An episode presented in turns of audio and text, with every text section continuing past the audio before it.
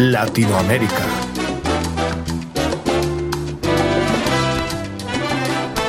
Joaquín Torres García fue un pintor, profesor, escritor, escultor y teórico del arte uruguayo, creador del universalismo constructivo y del taller Torres García, uno de los principales movimientos artísticos de su país.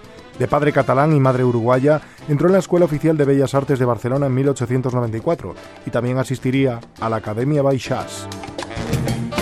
En una sala de exposiciones del periódico La Vanguardia podría exhibir sus obras tres años más tarde, como asimismo participar en una exposición colectiva como socio del Círculo Artístico de San Lucas, al que había ingresado poco antes. Barcelona fue un lugar de gran inspiración e influencias para nuestro protagonista.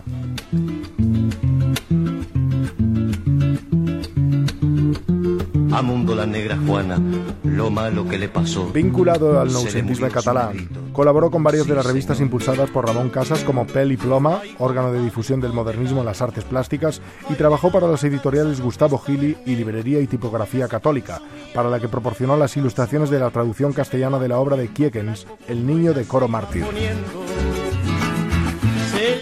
En Barcelona colabora también con Antonio Gaudí en el diseño de los vitrales de la Catedral de Palma de Mallorca y de la Sagrada Familia de Barcelona, aunque Gaudí no apreciaría su trabajo como artista y le aconsejó que se dedicase a la enseñanza.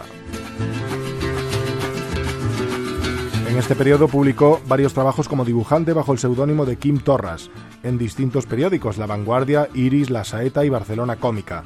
En 1904 presenta con Lu Pascual una exposición en el Círculo Artístico de San Lluc de clara inspiración católica en el que había ingresado en 1894 debido a su afición a la lectura. Ese mismo año comienza a escribir sobre arte, cosa que haría durante toda su vida, con un artículo en la revista Universitat Catalana. Su primer libro, Notes sobre Art, lo publica en 1913 en catalán. Enric Prat de la Riva, presidente de la Diputación de Barcelona, le realiza diversos encargos, el más destacado, el de los frescos del Salón de San Jordi en el Palau de la Generalitat de Cataluña, en los que Torres García trabajó en 1913 y 1914. No obstante, estos frescos recibieron fuertes críticas por parte de la prensa de su tiempo, de tal manera que las autoridades catalanas decidirían suspender el encargo hecho a Torres, ordenando que interrumpiera su obra y cubriendo finalmente sus murales con otras pinturas.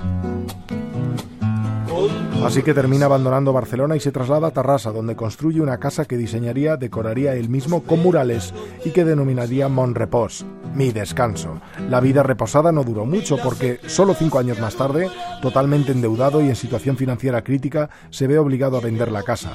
Algunas de las pinturas que adornaban las paredes se salvan porque habían sido rescatadas 14 años antes por una caja de ahorros local. El ayuntamiento ordena la reconstrucción según el plano y el diseño original en 2014.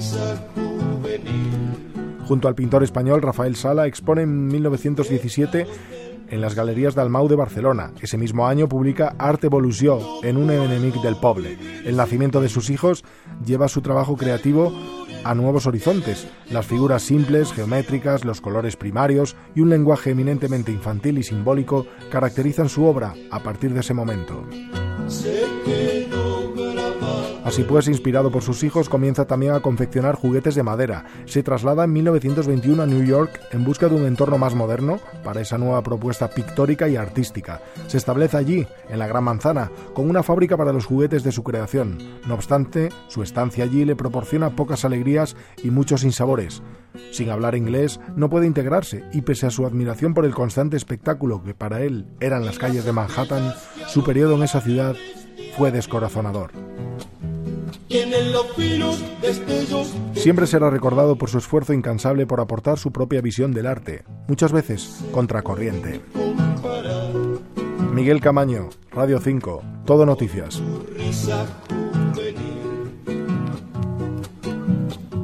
Los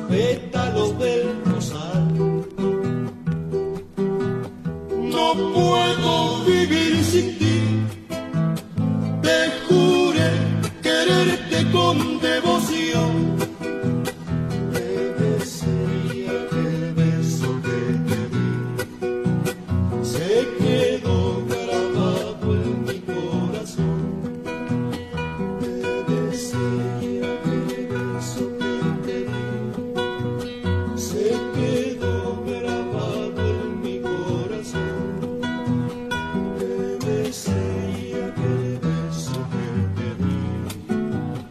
se quedó.